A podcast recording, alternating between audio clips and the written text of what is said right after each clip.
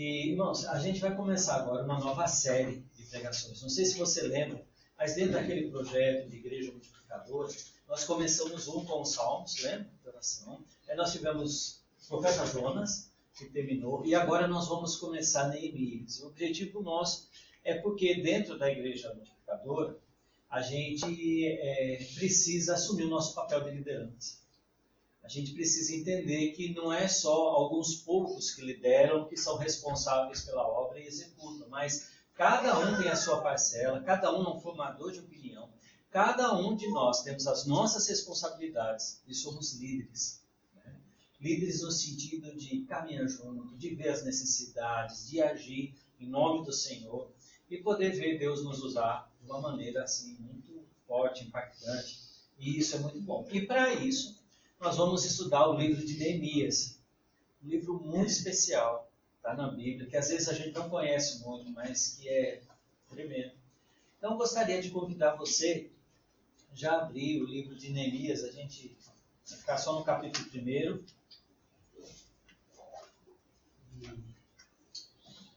Antes de ler, é, só comentar que às vezes quando a gente fala de liderança e a gente pensa, não, eu líder, a gente às vezes sente um arrepio, né? Às vezes tem gente que tem até medo de pensar nessa possibilidade. Na verdade, no momento caótico que a gente vive, é, talvez seja uma das coisas que a gente mais precisa e mais sente falta é, de bons e verdadeiros líderes. E infelizmente a gente tem duas classes de pessoas a gente tem aqueles que querem ser líderes, mas por orgulho, por vaidade, por necessidade de controle, que nunca deveriam ser líderes.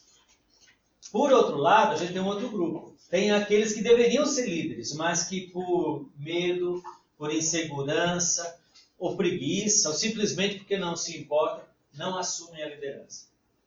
Conclusão: onde estão esses líderes fazem a diferença, esses verdadeiros líderes que a gente sente tanta falta. Onde estão? Sentados aqui hoje à noite, né? abrindo a Bíblia em Neemias, e a gente espera se inspirar um pouco na história de Neemias. Neemias, capítulo 1, a gente vai ler do primeiro versículo até o quarto, que diz assim, na minha versão. As palavras de Neemias, filho de Acalias, no mês de Quisleu, seria novembro ou dezembro, no ano vigésimo, estando eu na cidadela de Suzano. Veio Anani, um de meus irmãos, com alguns de Judá. Então lhes perguntei pelos judeus que escaparam e que não foram levados para o exílio e acerca de Jerusalém. Disseram: os restantes que não foram levados para o exílio e se acham lá na província estão em grande miséria e desprezo os muros de Jerusalém estão derribados e as suas portas queimadas a fogo.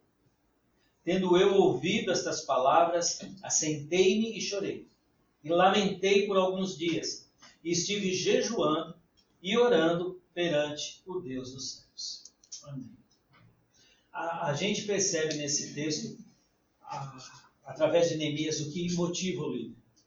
Que é a primeira coisa que nós devemos compreender e entender o que pode motivar um líder. O que pode ser o primeiro passo que faz de mim, uma pessoa comum, ser um líder. E a gente percebe nesses quatro versículos algumas coisas que diferenciam Neemias, que fizeram toda a diferença para que ele fosse a pessoa que foi. Talvez a gente precise entender um pouco sobre o contexto aqui, para entender um pouco da, da situação. Né? Primeiro, a gente precisa entender que Neemias era um judeu que nunca tinha conhecido a sua terra. Na verdade, é, se você lembra bem a história, quando a gente começou a monarquia ali em Jerusalém, no ano 1000 a.C., mais ou menos, ela teve pouco tempo de monarquia. Teve o rei Saul, a gente teve o rei Davi, o rei Salomão, depois teve o Roboão, e logo depois teve uma guerra civil e o reino se separou. Entre o reino do norte e o reino do sul. As dez tribos do norte, que se chamavam de Israel, e as duas tribos do sul, que eram Judá e Benjamim. E em 722, o império da Assíria vem e acaba pegando o povo de Israel, das dez tribos do norte, e espalhando.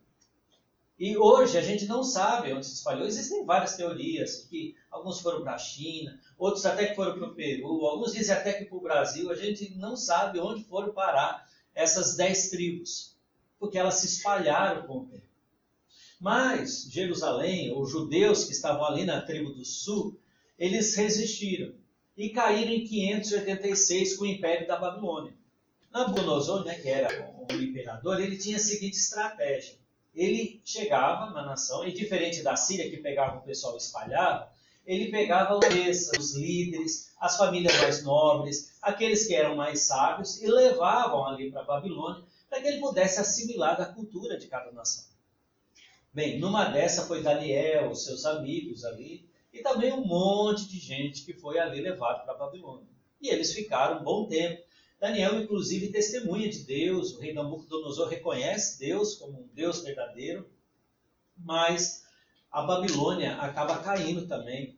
E o Império Babilônico é substituído pelo Império Persa. E aí entra Ciro. Ciro tem uma outra estratégia de governo. Né? E ele tem aquela política da boa vizinhança. Ele pega aqueles países que ele anexou, aquelas nações anexadas, e pretende agora ajudar, apoiar, fazer com que eles retornem na terra, reconstruam o seu templo, fazendo essa política de boa vizinhança, de boa amizade, para que pudesse controlar. E realmente dá certo, né? dura bem mais tempo esse império. E é nesse contexto né, de Ciro, Ataxerxes, primeiro, que surge né, Neemias. Bem, é, quando Neemias nasceu, ele já, o exílio já tinha acontecido há mais de 100 anos havia mais ou menos 1.500 quilômetros de distância aqui de Suzã, né, da onde ele fala, até Jerusalém. Ele nunca tinha pisado em Jerusalém, ele nem sabia como era. O que ele sabia é as histórias que os seus pais contavam, as pessoas mais antigas que estavam lá. E, e foi isso que ele foi absorvendo nesse tempo. E, na verdade, na volta, ele nem foi na primeira leva. Né? Teve uma primeira leva de judeus que saíram, que foi Zorobabel, lembra que era governador, que responsável pela reconstrução do templo, lembra de Ageu, profeta Ageu. Depois teve uma segunda leva que foi Esdras, lembra? A gente tem um livro dele aqui, que ele voltou a ensinar a lei, né, fortalecer os princípios ali. E na terceira leva vai Neemias, que volta ali para Jerusalém, numa situação muito difícil. E deixa eu só dar um spoiler aqui. Neemias reconstrói o muro. E incríveis 52 dias. Recorde intergaláctico. Né? Reconstruiu o muro de Jerusalém em 52 dias, naquela situação que se encontrava o povo, que a gente vai ver aqui um pouco. Então, Neemias era um líder por excelência. Um líder que faz falta. Um líder que seria muito bom se a gente tivesse um desse hoje em dia. E é o tipo de líder que Deus gostaria que você fosse. Pessoas que fazem a diferença na sua geração. Pessoas que fazem o impossível. Na verdade, Deus procura líderes que façam o impossível. O problema é que ele só encontra líderes que só planejam o possível baseando na sua possibilidade. Mas Deus procura pessoas como Neemias, que são capazes de reconstruir o mundo em 52 dias fazer coisas impossíveis. Né? E Deus quer encontrar essas pessoas aqui.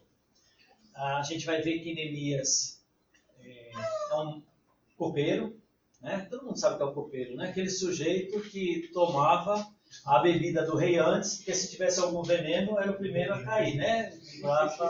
Uma profissão com alta insalubridade, né?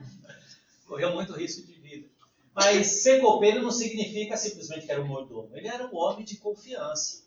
A vida do rei dependia dele. E naquela época, naquele contexto cultural, era quase um conselheiro do rei. Era alguém que o rei confiava de tal maneira que falava dos seus planos, que chegava a perguntar, Neemias, por que você está triste? Como está a situação? Porque era uma pessoa assim, que tinha um cargo muito importante ali naquela época. E uma pessoa que teve uma boa educação dos pais. Quer dizer, mesmo nunca estando em Jerusalém, mesmo nunca indo para o templo, mesmo não tendo acesso à Bíblia como nós temos hoje, porque eles não tinham esse acesso, ele tinha o conhecimento de Deus. Ele não deixou cair por terra o conhecimento que ele recebeu dos seus pais, a boa educação, o legado que eles deixaram. Só queria lembrar disso porque isso é muito importante para nós. É, você não pode ser um bom filho, você não foi um bom filho. A não ser que uma intervenção muito grande de Deus na nossa vida, mas lembre cada puxão de orelha dos seus pais, fundamental para que hoje você seja um bom filho. Cada chamada de atenção, chamada responsabilidade, cada coisa que você aprendeu, que eles tiveram, assim, é, fizeram questão de que ficasse bem claro para você, que às vezes pode até ter usado algum instrumento, assim como um chinelo, né, assim, alguma coisa, mas para que pudesse colocar na sua mente aquilo que era importante.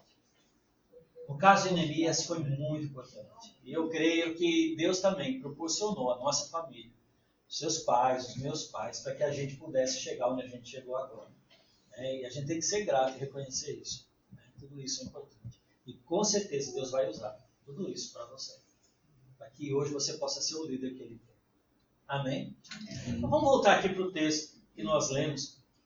Eu queria pensar então com vocês o que, pode motivar o líder.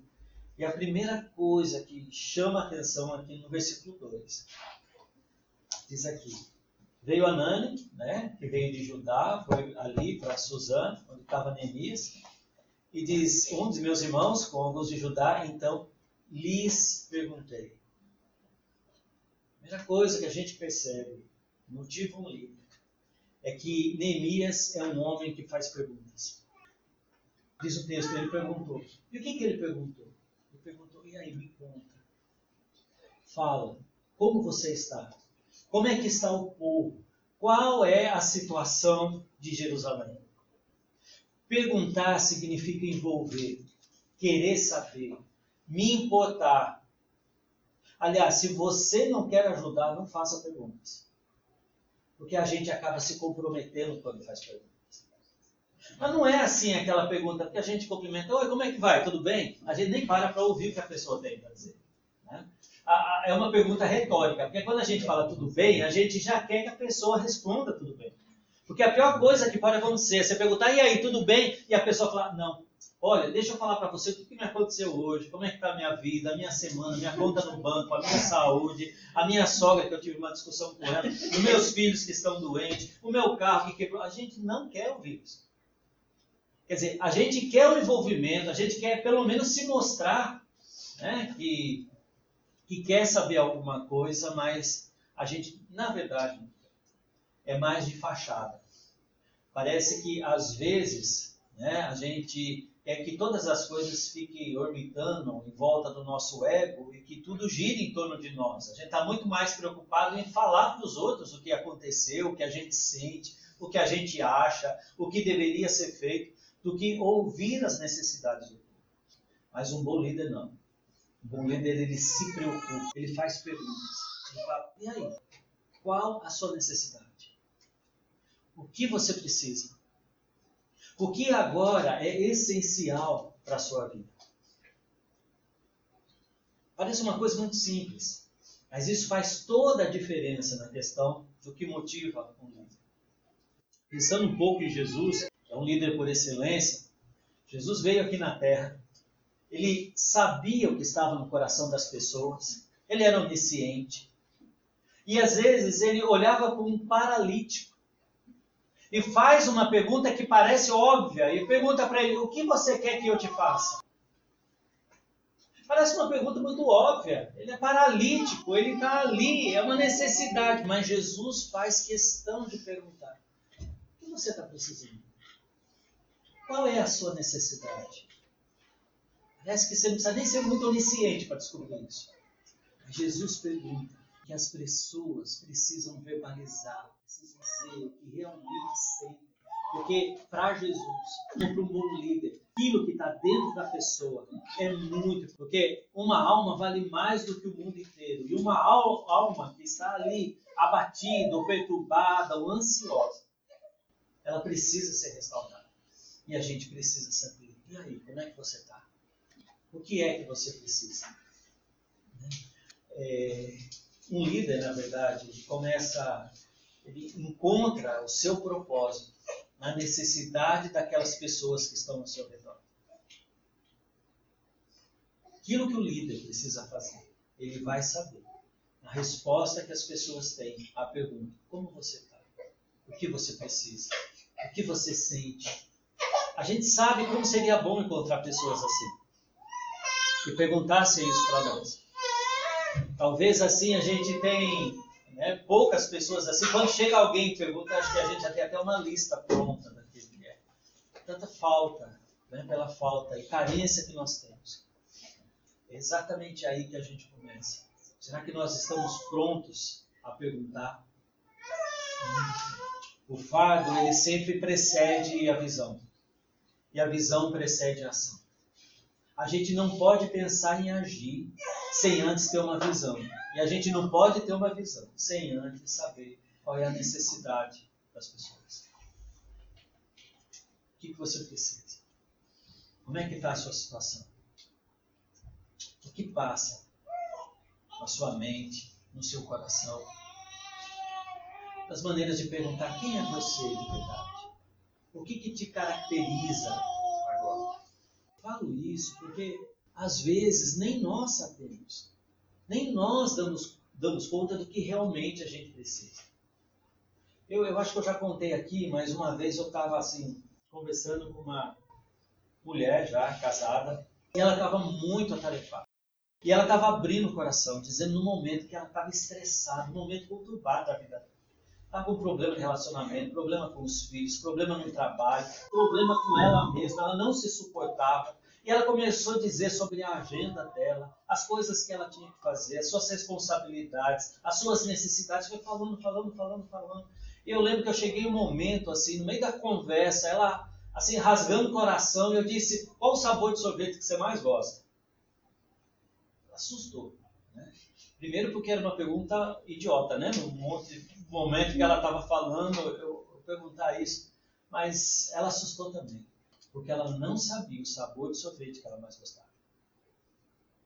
E já há muito tempo, ela tomava o sorvete que o filho gostava, do que o marido gostava, ela sabia de quem gostava do que, da quantidade, como cada um, a roupa que gostava, ou como é que era o corte de cabelo, qual era o programa de televisão, qual era o tipo de música, e ela viveu todos esses momentos preocupada com aquilo que os outros gostavam em saber qual era a necessidade dos outros. Mas, na verdade, ela não conseguia reconhecer do que, que ela gostava. Quantas vezes isso pode acontecer para nós e a gente não sabe? Quantas vezes a gente está meio perdido porque a gente nem sabe o que é que a gente precisa? E quando a gente não sabe do que a gente precisa, tudo que a gente tiver não vai resolver o nosso problema, porque não é bem aquilo que a gente gosta. Quem aqui já teve fome durante a noite, mas não sabia do que, que era fome? Né? E agora com o iFood é mais complicado ainda, né? porque você tem várias possibilidades, mas você fica, ah, estou querendo comer, mas eu uma pizza? Não, pizza não. Sanduíche? Não, acho que não é sanduíche. Acho que é carne? Não, acho que é verdura. Não, eu acho que é isso. E é uma sensação terrível quando a gente não sabe, porque parece que o que vier não vai ser suficiente. Não para encher, mas para satisfazer a nossa necessidade. A gente vive numa no momento que as pessoas têm muitas oportunidades. Tantas oportunidades que elas não sabem para onde ir, elas não sabem o que fazer. Na verdade, não sabem o que faz falta. Não sabem qual é a necessidade mais profunda. Sabe o que as pessoas precisam? Pessoas que façam essa pergunta. E aí, o que você precisa? Às vezes a gente acha que a grande questão do universo é saber as respostas. Meu irmão, não é essa. A resposta é fácil. Cristo é a resposta. Tinha até uma denominação nesse nome, né? Cristo é a resposta. A questão toda não é a resposta. A questão toda é a pergunta. Qual é a pergunta? Que lá no teu coração você mais precisa? Qual é a sua necessidade? O líder, ele não é obrigado a saber e ele sabe que não sabe. Então o que, que o líder faz? Simples, ele pergunta. E aí, como é que tem as coisas? Como é que está ali, Jerusalém? E vocês, como é que estão? Como é que está o meu povo? O que você está sentindo? Como é que está? Você já parou para pensar nisso? Como é importante? Você já parou para pensar que hoje nós somos o corpo de Cristo. Nós somos os pés de Cristo, nós somos as mãos de Cristo. E muitas vezes nós estamos tão alheios o nosso próximo, as pessoas que estão próximas, que é, o mundo tem a impressão de que Jesus não está mais nem aí com a gente, ou está num lugar muito distante e não se importa mais. Quando, na verdade, nós somos o corpo de Cristo aqui na Terra. Nós somos os embaixadores, nós representamos. Interessante que Jesus, ele não perguntava só o que queres que eu te faça.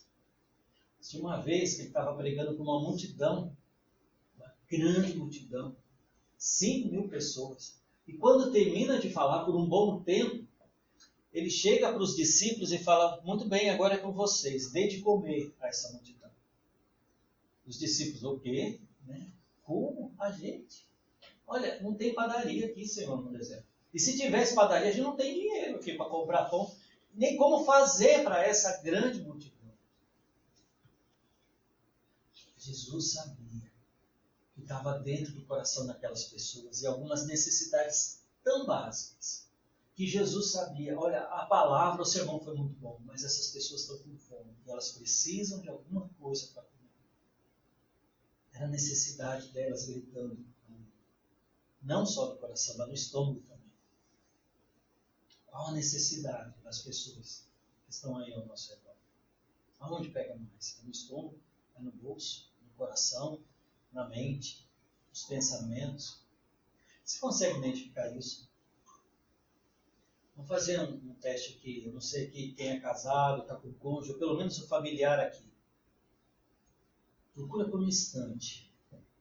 Pensar, você não vai fazer isso porque constrange aqui agora, né? Perguntar, mas procura perceber, será que eu sei qual é a necessidade daquele mais próximo que eu tenho que está aqui? Qual a necessidade dele?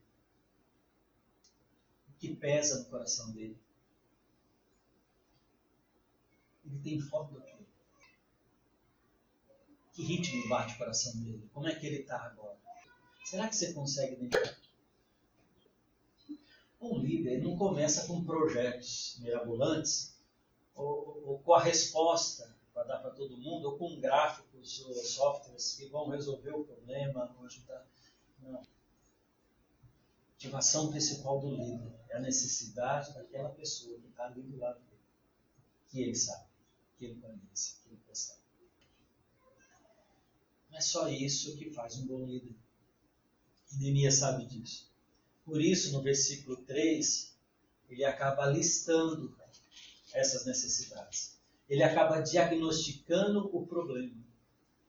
E ele percebe que o problema é muito sério, é muito complexo, mas o problema tem nomes.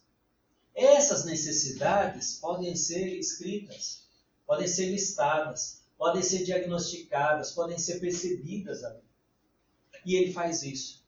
E se você olhar o versículo 3, você vai ver que uma das razões que eles colocam é que o muro da cidade de Jerusalém acabou, não tem mais. A porta foi queimada. E Neemias sabe disso e ele percebe que o problema é sério. Problema porque é uma insegurança muito grande em Jerusalém. Uma insegurança pública. Imagina uma casa que não tem muro, que não tem grade, que não tem portão. Imagina um lugar onde cada um pode chegar, entrar, pegar e sair correndo. Imagina um lugar onde você não tem segurança e, e, você vive à mercê da violência e das coisas que as pessoas querem fazer porque não tem nada que te proteja. E pior, não tinha portão, o portão estava queimado. Gente, naquela época, o STF era o portão. O Supremo Tribunal Federal era o portão onde os juízes das cidades sentavam, reuniam e julgavam os casos. E, e dizem para ele: olha, o portão está queimado, a gente não tem referência nenhuma na cidade, nós estamos perdidos, nós somos um amontoado de gente num lugar desprotegido. Era essa a realidade que Neemias estava vendo ali. E mais, diz o texto aqui, a miséria. Se você for olhar no versículo 3, ele fala: olha, nós estamos na miséria. Tem gente passando fome. Nós não temos como plantar, porque quando a coisa começa está no momento de colher, vem alguém e rouba. A gente não tem muro para proteger. Na verdade, a gente não tem nem semente para plantar, quanto mais para a gente comer agora.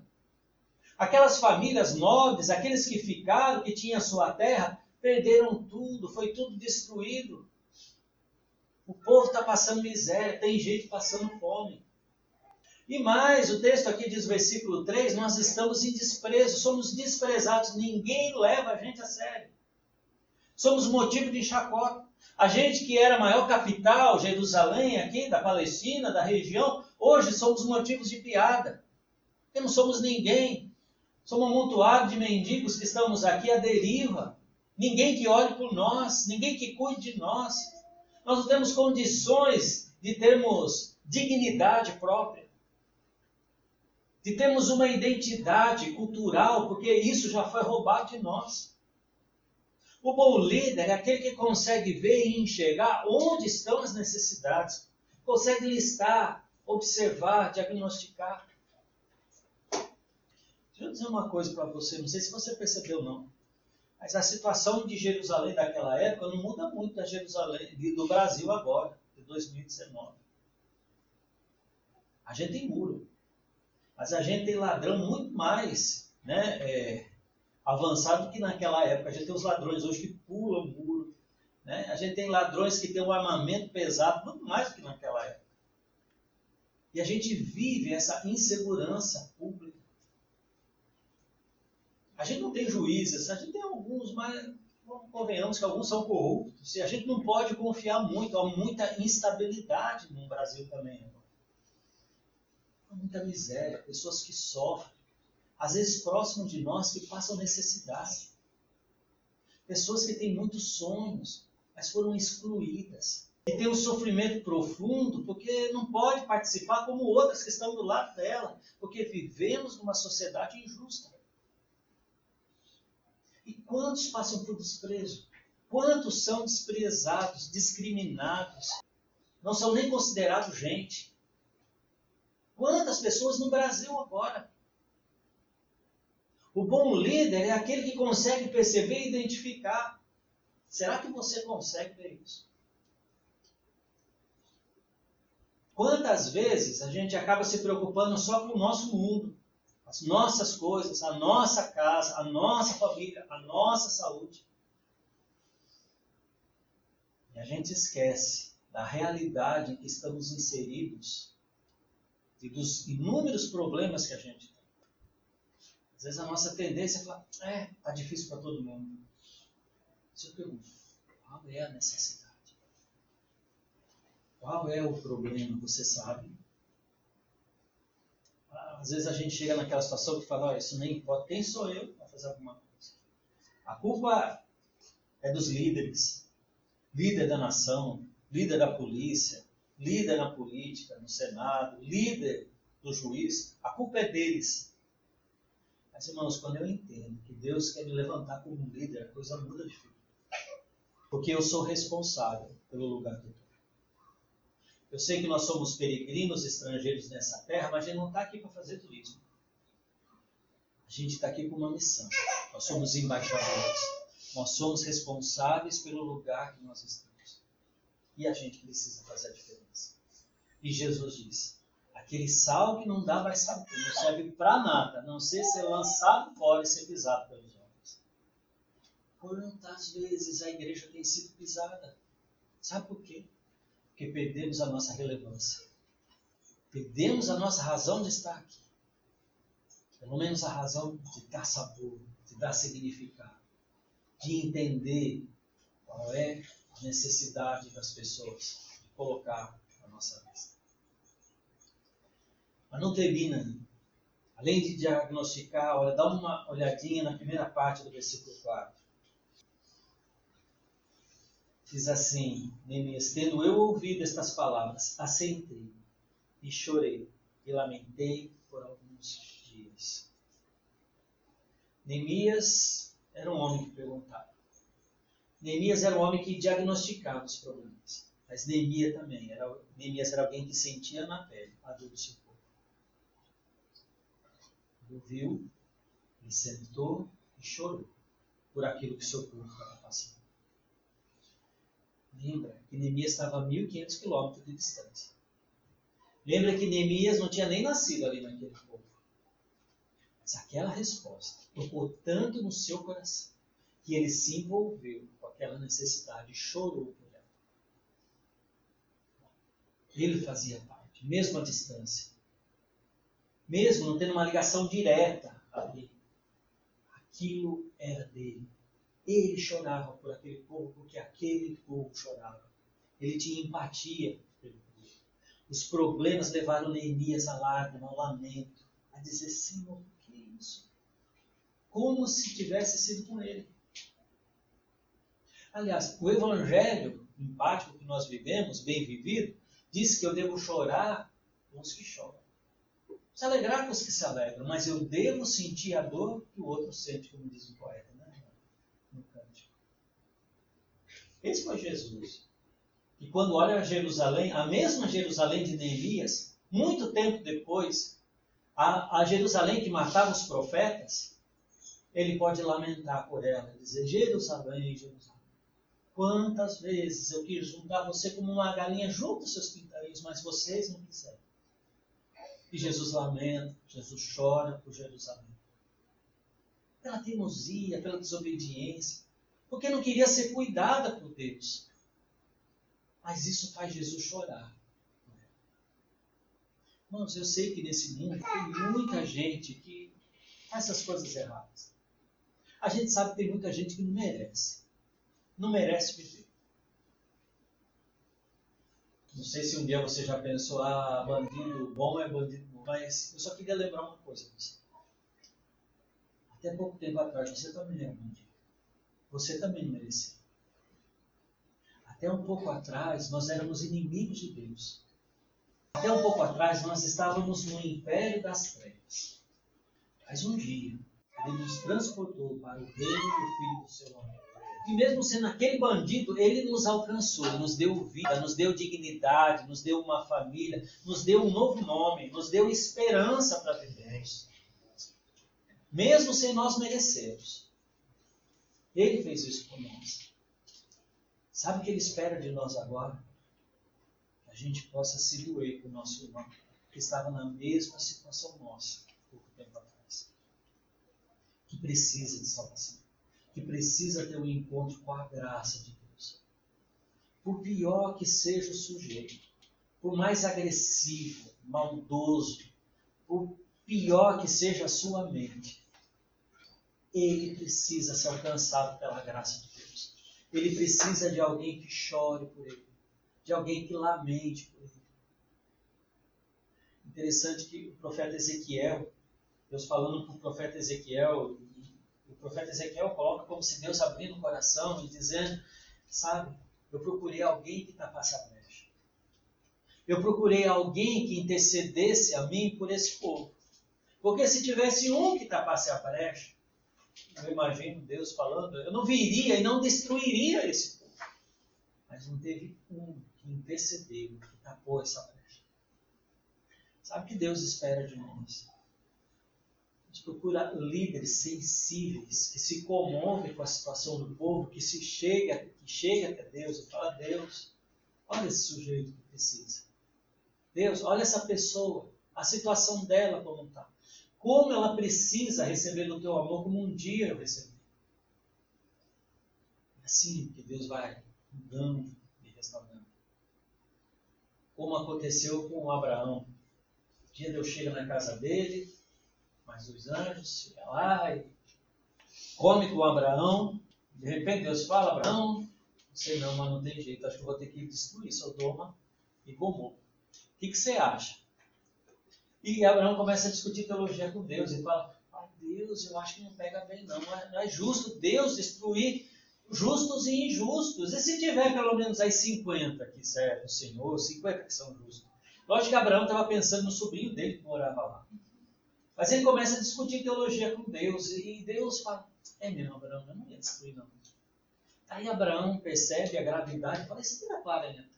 Disse, não, 40 menos esse não. E 30. E como um bom judeu foi negociando, né? E 20 e tal. E, e, Deus fala, não, não disse.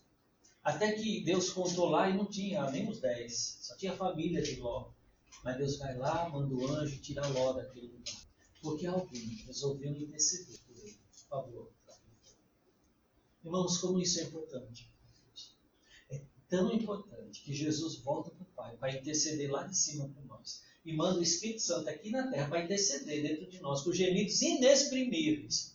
Interceder para o Pai. Deus está fazendo isso.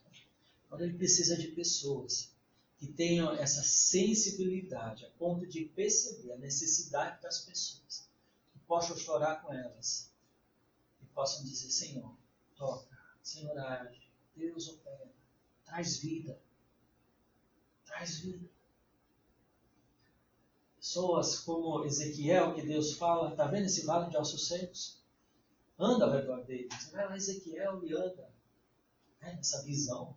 Vai lá e anda. E Deus fala, Ezequiel, o que, que, você acha? Você acha que dá alguma coisa? E Ezequiel, muito sábio, né, diz, Senhor, tu sabes. Né?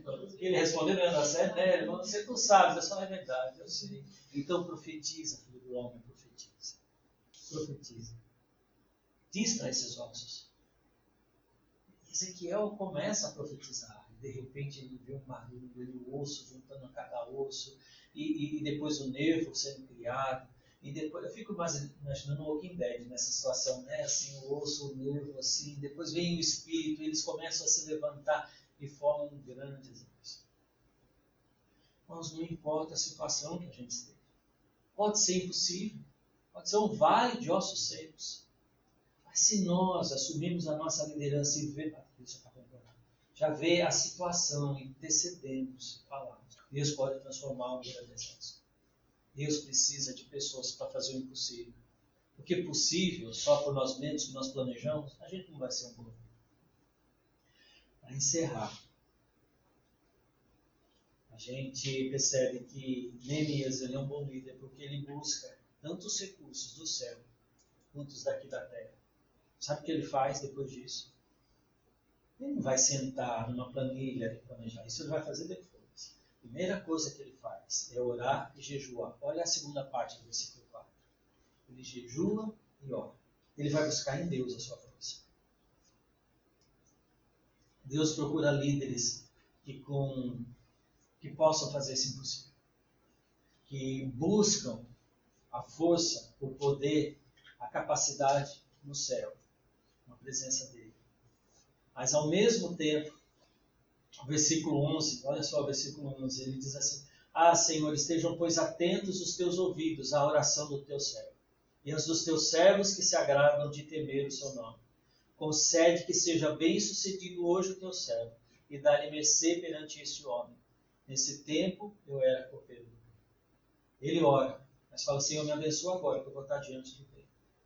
Para que o Senhor me use, para que eu consiga o favor dele Neemias era alguém que primeiro buscava em Deus, mas ele também via as oportunidades que ele tinha aqui embaixo. Oportunidade. Não sei se você sabe de onde vem a palavra oportunidade, qual é a etimologia da palavra oportunidade. É bem interessante.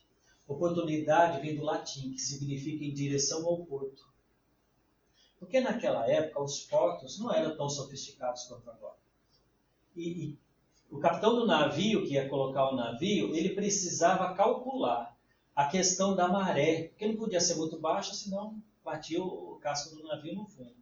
Não podia ser muito alto também, porque a onda vinha e acabava trazendo o navio de volta. Ele tinha que pensar no vento também. Porque quando o mar estava calmo, bom para ir, não tinha vento para empurrar a vela do navio. Então tinha que ter vento, mas não podia ter muita onda. E a maré tinha que estar no momento certo. Então, a oportunidade era isso, era quando tudo era favorável, a maré, o vento, a situação, o clima para que o barco pudesse chegar no. Neemias era um bom líder, que ele sabia reconhecer a oportunidade. Ele sabia qual o momento certo das coisas se encaixarem, de ver, ele tinha uma leitura da situação. Ele sabia que ele precisava em primeiro lugar de Deus. E que Deus era aquele que movia o coração do rei. Como se move o rio, a direção do rio, Deus podia fazer. E ele busca em Deus. E ele fala: Deus, prepara que agora eu vou falar com o homem ali. E eu preciso da, né, da boa recepção dele e do favor dele agora nesse momento. E assim a gente vai ver né, cenas dos próximos capítulos de como Deus começa a agir em Neemias. Se eu perguntar para você, o que, que motiva o líder? Vamos lembrar? A primeira coisa que o líder precisa fazer? Perguntar. Perguntar. Segundo, diagnosticar. Ou seja, ouvir aquilo que ele perguntou. O analista. Terceiro, sentir na pele a dor, sentir empatia. Gente, como é importante empatia. Eu já estou terminando aqui, se quiser responsável relógio. Mas vou contar, terminar contando isso. É, uma vez tinha uma balconista numa loja e chegou uma mulher meio obesa ali para comprar roupa. E ela estava procurando, meio afobada, só que a balconista já sabia que não tinha roupa para o tamanho dela, né, um GG. Porque ela precisava de GG, ela era obesa. E a balconista ficou ali tudo meio sem graça, para não falar. Até que aquela senhora procurou todas as aradas ali, amostras ali, não achou nada. E chegou meio cabisbaixa para a vendedora ali, para a balconista, e falou: é, Não tem nada grande para mim. A balconista deu um sorriso para ela, abriu os braços e falou: Como não? Olha só o tamanho desse abraço aqui para você. Né? Foi lá e deu um abraço na senhora. E a senhora disse: Olha, eu precisava muito mais desse abraço do que da roupa que eu estava precisando. Me cobriu, me preencheu esse afeto, muito mais do que o tecido, do que o vestido que tinha. Empatia é isso. Às vezes a gente não tem a roupa para dar para as pessoas, mas a gente pode ter o um abraço que vai fazer a diferença para as pessoas. O bom líder sabe disso. E mais, ele sabe que a fonte dele vem de Deus. E ele sabe que quando ele precisa, Deus pode tocar o coração dos reis, das autoridades, das pessoas, para que a obra dele seja feita na nossa vida.